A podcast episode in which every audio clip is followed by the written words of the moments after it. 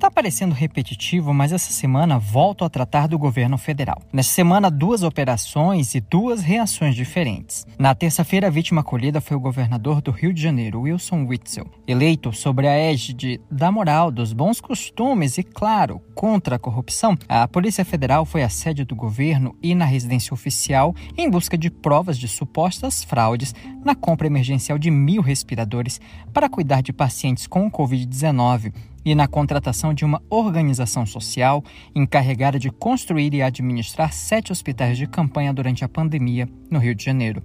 No dia seguinte, foi a vez da turma do governo federal sofrer nas garras da Polícia Federal. O inquérito das fake news foi atrás de 29 aliados do presidente em busca de provas do uso de notícias falsas para atacar principalmente o Supremo Tribunal Federal. As reações do governo foram distintas. Na operação contra o governador do Rio de Janeiro, a resposta foi essa. E sobre essa operação, presidente, no Rio de Janeiro? Parabéns, presidente federal. Fiquei sabendo agora pela mídia. Parabéns, Parabéns ao federal. Okay? Na manhã desta quinta-feira, a resposta foi tão desmedida que precisa de uma compilação. Ouça. Agora, as coisas têm um limite. Ontem foi o último dia respeito o Supremo Tribunal Federal, respeito o Congresso Nacional. Mas, para esse respeito continuar sendo oferecido da minha parte, tem que respeitar o Poder Executivo também.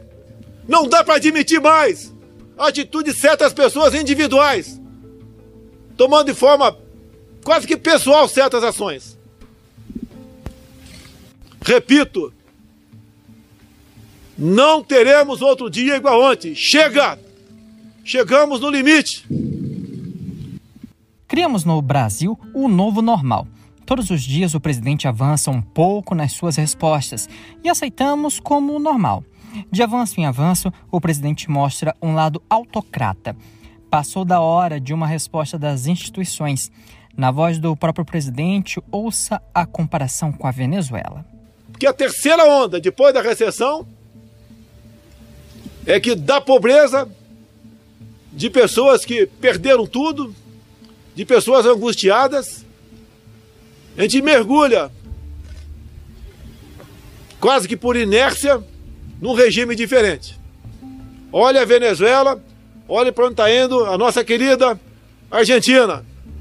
Será que vocês querem isso para o Brasil? Uh, numa coisa, Bolsonaro tem razão. O Brasil está perto de se tornar uma Venezuela está mais próximo de uma ditadura do que de uma democracia. Seguimos esperando qual é o novo normal do dia.